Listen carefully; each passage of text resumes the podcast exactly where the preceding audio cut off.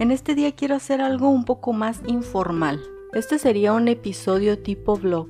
¿Recuerdas el episodio que te hablé acerca de la zona de confort? Que estaba a punto de entrar a una certificación, que estaba completamente fuera de mi zona de confort y que me sentía expectante y nerviosa.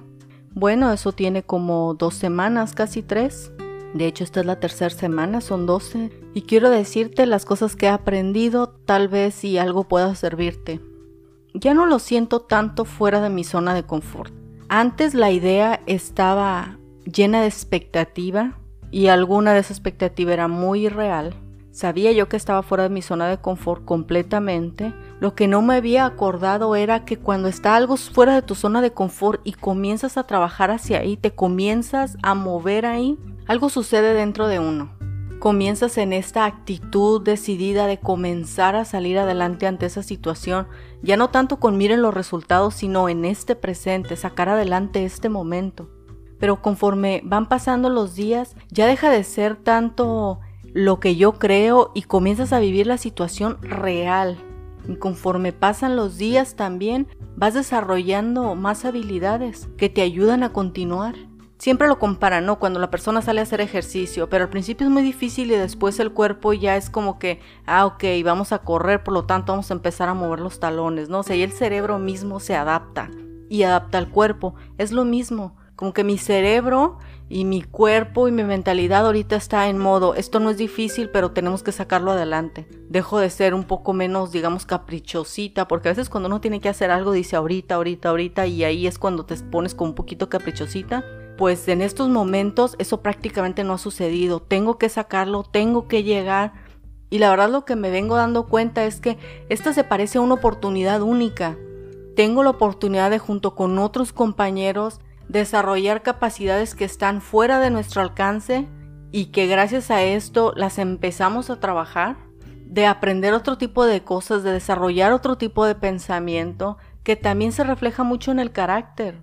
Realmente cuando estás haciendo algo que quieres o algo que te gusta o algo que está dentro de las áreas afines a ti, hay una motivación inexplicable. Es como si de repente uno se sintiera de alguna forma, lo voy a decir como indestructible.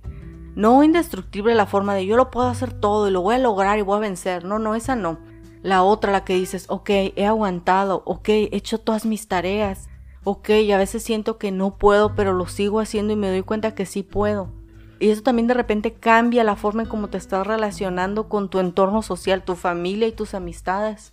Un poco más segura, un poco más confiada, con proyectos, ilusionada, la expectativa. La fuera de la zona de confort, estando allá adentro, ya no se siente tan fuera de la zona de confort. Al poco se va sintiendo que esa es tu zona. Aún necesito valor y dedicación, sí. No es tanto como el que creí que iba a necesitar. Realmente cuando te das cuenta que vas a salir de tu zona de confort te vuelves muy expectante. Es como cuando te daban la lista de útiles escolares y te agarrabas comprando de todo por si lo necesitabas y luego te das cuenta que bastaba con un cuaderno y una pluma estándar. Es lo mismo. Se prepara uno mentalmente para muchas cosas y después te das cuenta que solamente es trabajo arduo y constante. Y de hecho también tengo mis partes complicadas de cinco minutos de crisis donde siento que no puedo, que no entiendo, que no lo voy a lograr, que ya me atoré en este paso y es necesario para poder continuar. Pero esto nada más dura cinco minutos, los cinco minutos que yo le permito que dure. Ha habido momentos que siento que todo lo que tengo delante de mí es niebla y no puedo ver, pero aún así sigo avanzando. Que algo no sé cómo le voy a hacer y con tantito que entienda por ahí le empiezo. Y así me doy cuenta que en aquellos momentos en donde uno se atora, lo importante es dejar de pensar, dejar de hacer tanta introspección profunda, es simplemente, ok, ¿en qué me atoré? No entiendo esto, ¿y qué puedo hacer?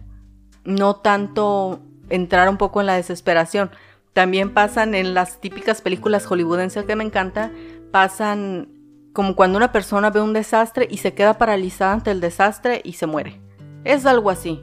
A veces fuera de la zona de confort ves algo, te sientes paralizado y ahí te atoras. Y luego comienzas a hacerte la idea de que rendirte no está tan mal, se puede. Puedes ir la segunda vuelta, todo el mundo le ha pasado, vas a ir más despacio, pierdes un poquito de ritmo y no pasa nada. Y realmente, si pierdes un poquito de ritmo, claro que pasa algo. No solo te atrasas, sino te cuesta más trabajo volver a retomar el ritmo o puede que decidas ya no hacerlo. Así que para finalizar lo que quiero decir es, la zona de confort genera mucha expectativa. Cuando te insertas allá adentro, se empieza a convertir en tu zona. Uno tiende a la sobrevivencia, así que comienzas a desarrollar habilidades para sobrevivir allá adentro. No está mal, está bien. Se da uno cuenta que está creciendo, que está superándote, se siente bien, se siente muy bien. Y en los cinco minutos de crisis, muy importante, no introspectar en esa crisis, no estar pensando qué es lo que está pasando, un poco fría, te calmas y comienzas a tomar acción. Nos vemos la próxima.